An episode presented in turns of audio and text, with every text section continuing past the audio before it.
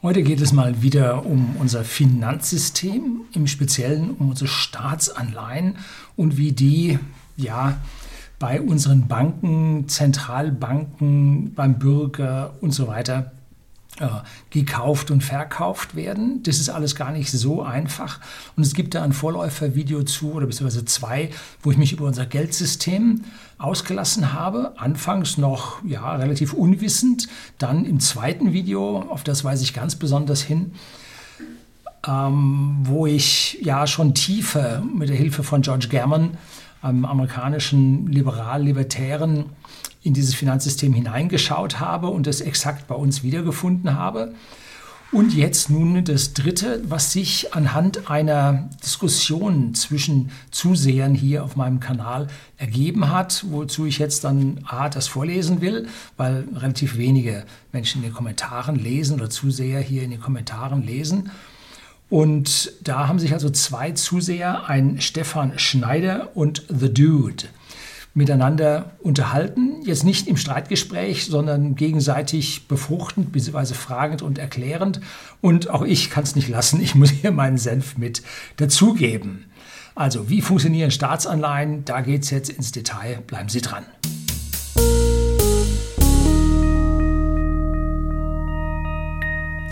Guten Abend und herzlich willkommen im Unternehmerblog, kurz Unterblog genannt. Begleiten Sie mich auf meinem Lebensweg und lernen Sie die Geheimnisse der Gesellschaft und Wirtschaft kennen, die von Politik und Medien gerne verschwiegen werden.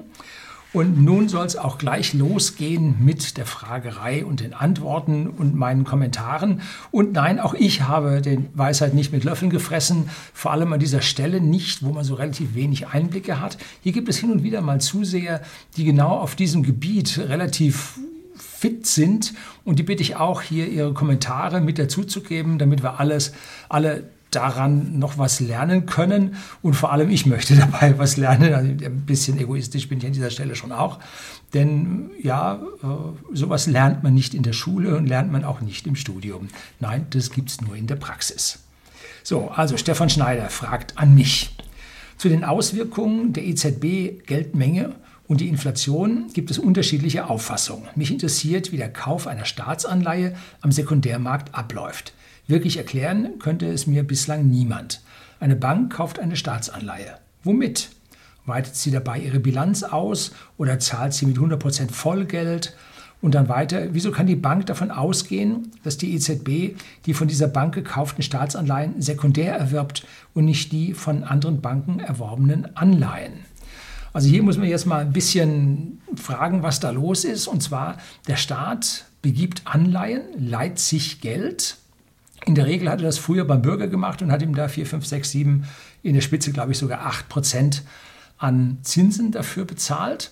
Je nachdem, wie lang diese Anleihe lief. Und je länger, umso schwieriger wird das Zinsrisiko zu bewerten.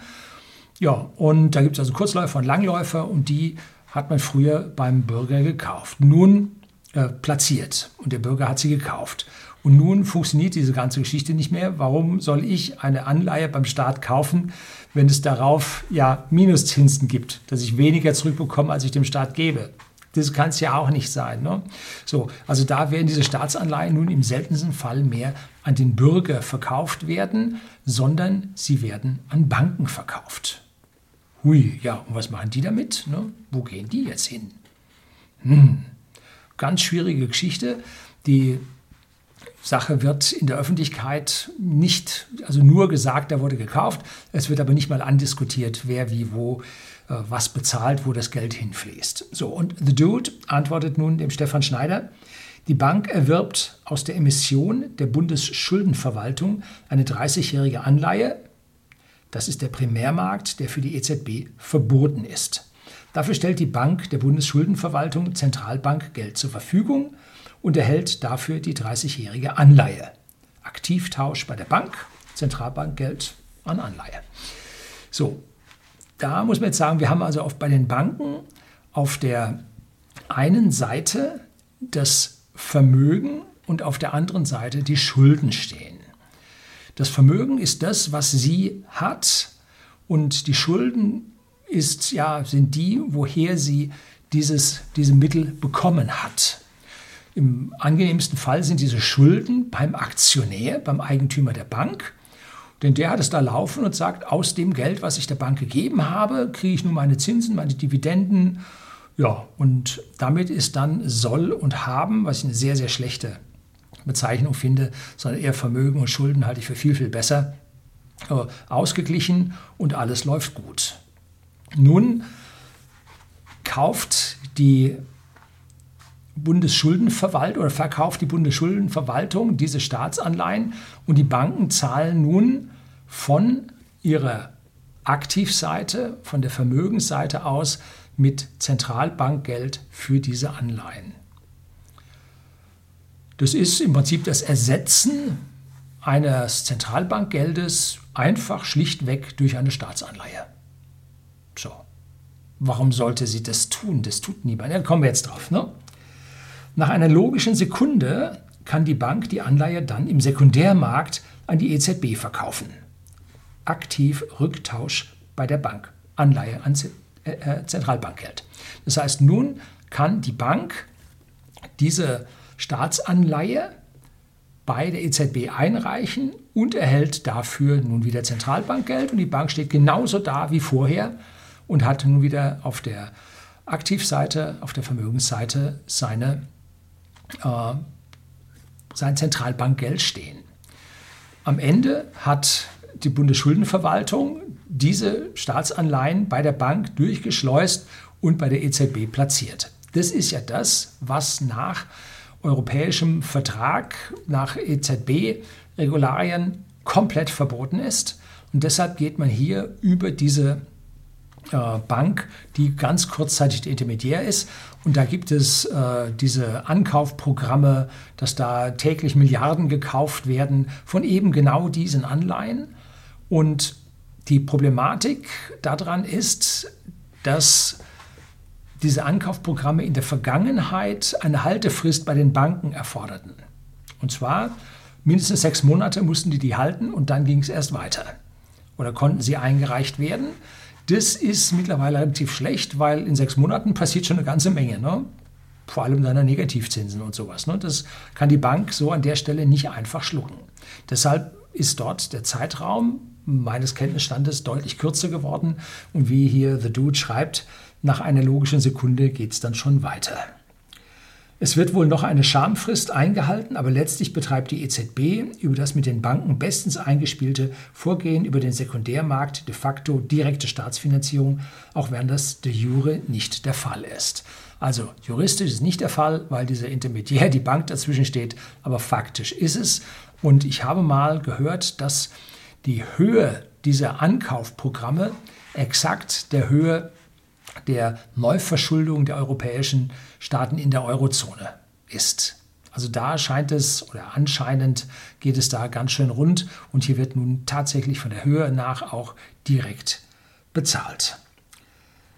Aber meine persönliche Frage an dieser Stelle ist, mit diesem Zentralbankgeld kann der Staat keine Straßenbauten bezahlen. Denn die Leute, die da bauen, die wollen richtiges Geld, also die, was heißt richtiges Geld? Die wollen Giralgeld sehen, was sie auf ihren Girokonten bewegen können. Das kann man mit EZB-Geld nicht. Also wie gesagt, dieses Video über das EZB-Geld, mein letztes, das Video 2, in dieser Hinsicht schauen Sie sich das an. Dann verstehen Sie, wie diese Kästchen hin und her geschoben werden und dass es hier eine Firewall gibt zwischen dem Zentralbankgeld mit den Zentralbanken und der äh, Vermögensseite der Banken und eine Giralgeldmenge mit dem ganzen Bürgern und der tatsächlichen Wirtschaft und der Passivseite der Banken, also der Schuldenseite der Banken. Und deshalb heißt es ja immer, das ganze Geld ist Schuld, weil es auf der Schuldenseite der Bilanz der Banken einfach entsteht, gebucht wird, im Teilreservesystem der Bank erzeugt wird. Also hier haben wir es auf der Passivseite nun zu tun mit Giralgeld, mit denen man Baufirmen bezahlt, mit denen man Dienstleister bezahlt und, und, und. Und auch die Mitarbeiter vom Staat, seien es nun Angestellte oder Verbeamtete, die wollen ja auch Giralgeld auf ihren Bankkonten sehen. Das heißt, der Staat muss an dieser Stelle irgendwo dieses EZB-Geld, von dem hier The Dude spricht, bei diesen 30-jährigen Anleihen, das muss irgendwie rübergehen in Giralgeld. Also da muss es was geben, denn der Staat könnte sich jetzt ja von der Zentralbank oder die Bank könnte sich von der Zentralbank aus Euros Banknoten ausstellen lassen, denn dieses Geld ist dann wieder Zentralbankgeld. Und hier ist nun die Verbindung zwischen dem Zentralbankgeld auf der einen Seite und dem Giralgeld auf der anderen Seite, nämlich mit dem Bargeld. So, also das, aber dann muss der LKW fahren ne, für diese Milliarden, die da laufen. Also das, an der Stelle kann es auch nicht so gehen. Ist noch was anderes. Ich habe da eine Vermutung, komme ich jetzt gleich im Laufe des Videos noch ein bisschen dazu. The Dude an Stefan Schneider. Die EZB kann noch viel Gas geben in Großbuchstaben. Also die EZB kann da Geld erzeugen, so viel sie wollen. Können sie auch. Tun sie auch. Ne? Im Grunde emittieren die Staaten in Europa fleißig Anleihen, die von den Banken gekauft nach einer Schamfrist an die EZB weiter verkauft werden. In diesem Maße steigt zunächst M0, aber nicht M3. Da müssen wir jetzt ein bisschen auf diese Geldmengen eingehen. Und die habe ich im letzten, im vorletzten Video, im allerersten Video habe ich die falsch bezeichnet. Im zweiten Video hatte ich sie fast richtig und heute versuche ich sie mal ganz richtig zu sagen nämlich die EZB-Geldmenge. Ich hatte das immer als EZB-Geld genannt, die wird auch M0-Geldmenge genannt. Also M0 ist das, was an Zentralbankgeld unterwegs ist. Und auf der anderen Seite M1, M2, M3 ist jetzt Giralgeld auf der Passivseite, der Schuldenseite der Banken, die jetzt einen immer größer werdenden Umfang äh, da mit reingehen. Das eine sind nur Bar Geldeinlagen und kurzfristige Schulden bis zu einem Jahr. Sparguthaben, beim nächsten geht es dann schon ein bisschen länger und beim M3 hat man dann das ganze Konglomerat an allem, was an Giralgeld und Verpflichtungen auf dieses Geld da draußen ist. Und diese Geldmenge M3 ist nun mal ziemlich groß, weil die Banken verdienen umso mehr Geld, je mehr Geld sie ausleihen, weil sie Zins auf das ausgeliehene Geld verdienen. Das heißt, in früherer Zeit war es eigentlich so gedacht, dass die EZB EZB-Geld bereitstellt und identischer Höhe können die Banken ihr Giralgeld ausgeben. Also ein Reservesystem komplett.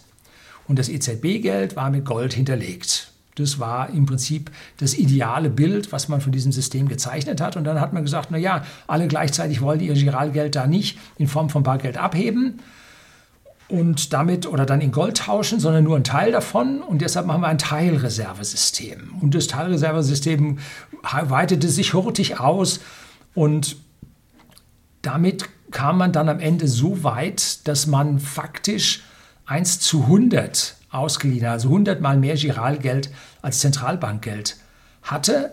Dann musste man irgendwann diese Dinge wieder anziehen, hat aber dann gleichzeitig ähm, die Sicherheiten bewerten lassen, dass auch bei den Sicherheiten es wieder runtergeht. Also die einen sagen, man muss jetzt 12,5, 13 Prozent äh, hinterlegtes Geld haben, aber äh, nur auf ein bewertetes Risiko, nicht auf die absolute Geldmenge. Dann sind es nämlich auf einmal nur noch drei oder vier.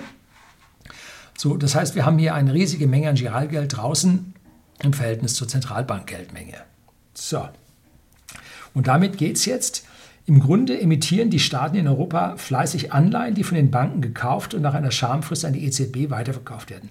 In diesem Maße steigt zunächst M0, also die Zentralbankgeldmenge, aber nicht M3, die Giralgeldmenge. Wie soll sie da auch entstehen? Ne? Und dann schreibt er dazu, M3 zu M0 ist circa 10 zu 1.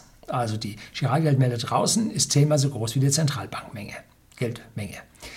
Das war mal in etwa richtig. Ich habe die Zahlen jetzt mal versucht rauszusuchen und Stand Dezember 2020 war die M3-Geldmenge, also die Giral-Geldmenge draußen 14,5 Billionen Euro. Also 14,5 Billionen Euro im Dezember 2020. Seitdem wurde eine Menge gekauft. Diese Zahlen sind deutlich weiter gestiegen.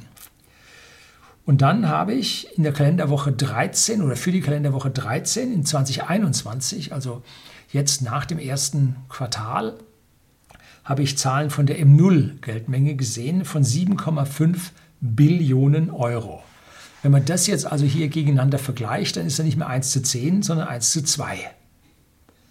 Und was ich auch gesehen habe in Prozentsätzen ist, dass die Geldmenge M3, also die Giralgeldmenge der Banken, nicht mehr steigt dass also hier die Leute weniger Kredite aufnehmen. A, die Konzerne sind satt, die haben alles, die Kleinen können nicht mehr expandieren, sehen da keinen großen Sinn drin, sind vielleicht auch pleite und damit ist diese diese Schulden, die die Wirtschaft und die Privaten bei den Banken in Form von M3 aufnehmen, ist jetzt nach 15, 17 Monaten äh, kritischer Lage nicht mehr so hoch, wie sie es gerne hätten. Also man kann die Wirtschaft nicht mehr befeuern, weil nicht mehr Geld der limitierende Faktor ist, sondern Absatzmärkte, Lieferketten suchen sich was aus. Ne?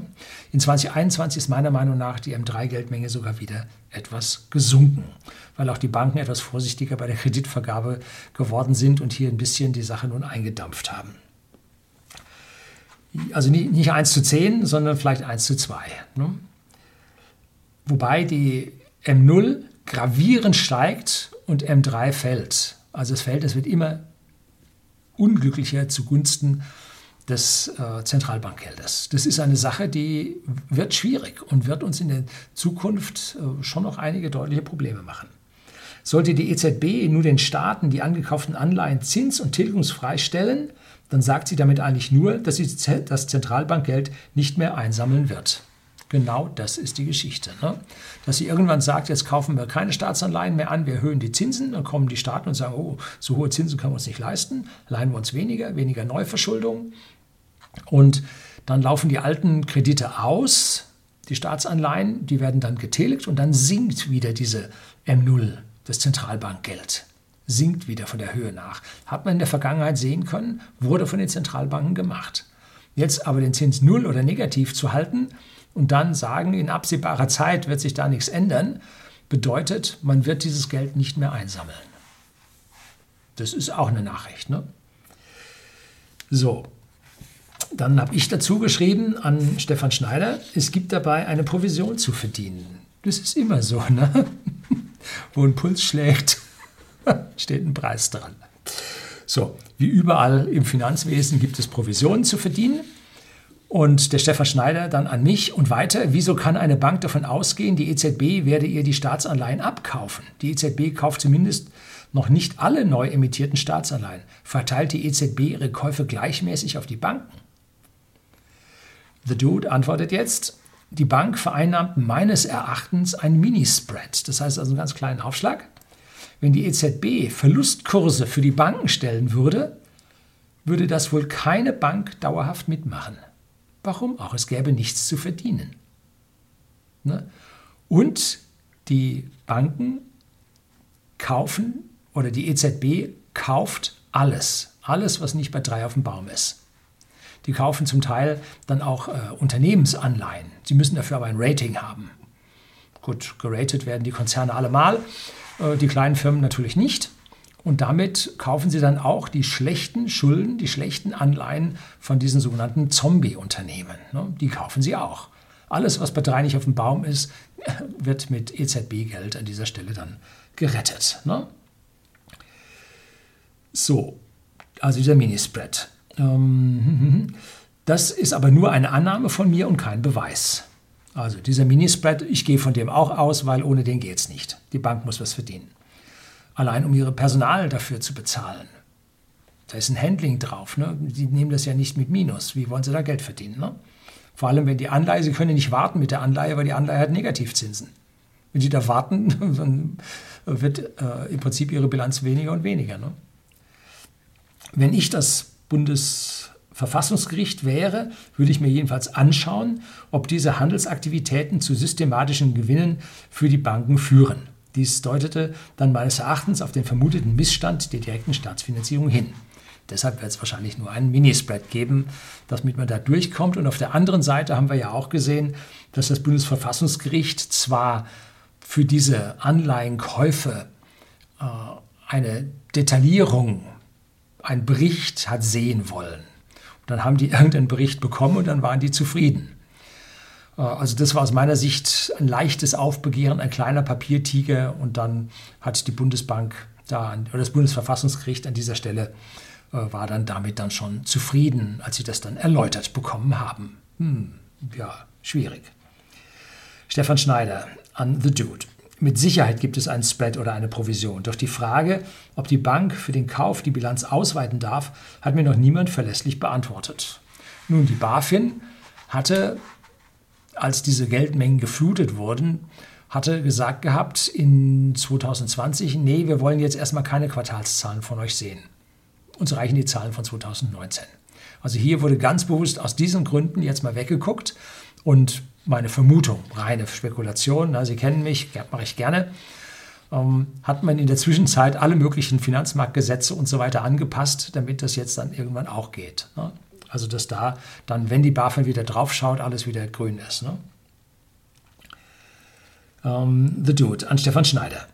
In meinem obigen Beispiel zahlt die Bank mit Vollgeld, gleich Zentralbankgeld. Daher kommt es nur zu einem Aktivtausch in der Bilanz. Zu einer Geldschöpfung, gleich Bilanzverlängerung der Bank, käme es, wenn die Bundesschuldenverwaltung ein Konto bei der Bank führen würde und die Bank schreibt das neu geschaffene Realbankgeld dort der Bundesschuldenverwaltung gut, statt über die EZB in Zentralbankgeld zu zahlen. So, da genau das sehe ich auch. Und das muss aber irgendwie funktionieren, denn sonst wäre der Staat ja gegenüber seinen Auftragnehmern und seinen Mitarbeitern irgendwann pleite und könnte nicht mehr bezahlen.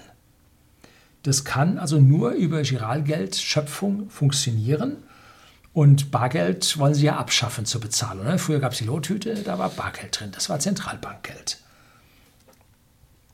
Stefan Schneider an The Dude. Wie kann die Bank mit Zentralbankgeld zahlen, das sie beim Kauf noch gar nicht hat? Also da muss man sagen, die Bank hat immer Zentralbankgeld, weil wenn sie das nicht hätte, wäre sie laut Statuten pleite und müsste aufgelöst werden. Also sie muss da Zentralbankgeld haben. Die Frage ist nur, wie viel muss sie haben im Vergleich zu anderen und wie sind die Werthaltigkeit von den Anleihen, die dagegen getauscht werden. Wenn die Anleihen mit äh, AAA wie in Deutschland gerätet sind, dann kaufen die die leicht. Und durch diese Geschichte Whatever It Takes, was der Herr Mario Draghi gesagt hat, äh, sind diese anderen Länder in ihrer Bewertung auch oberhalb vom Ramschniveau. Ne? Also können Sie die auch kaufen. So. Um, The Dude an Stefan Schneider. Meine Annahme ist, dass bei diesen Geschäften die Zahlung in Zentralbankgeld gleich Vollgeld überwiegt, denn das ist es, was die Bundesschuldenverwaltung letztlich haben will. Und da sehe ich die Sache anders. Die Bundesschuldenverwaltung hat vor allem Probleme, ihre Rechnungen zu bezahlen, die Rechnung des Staates zu bezahlen. Und da hilft ihnen dieses Zentralbankgeld gar nicht. Hm? So, eine ganz andere Meinung zu. Und The Dude an Stefan Schneider. Da der entstandene Vermögenswert eine Staatsanleihe und keine einfache Buchforderung der Bank an die Bundesschuldenverwaltung ist, ist hier die Geldmultiplikator Geldschöpfung durch die Bank oder das Bankensystem erschwert. Dies käme nur in Gang, wenn die Bank das von der EZB geschaffene Zentralbankgeld für eine eigene Kreditvergabe nutze. So, und da sind wir genau am Punkt. Deswegen gibt es ja auch die KfW, das ist die Bank des Bundes, und es gibt die Landesbanken. Und darum sind die so wichtig. Hier kann der Staat, beziehungsweise können die Länder, denen die Landesbanken gehören, aus dem EZB-Geld per, wie sagt er so schön, Geldmultiplikator, Geldschöpfung, eine vielfache Giralgeldmenge für die Realwirtschaft erzeugen.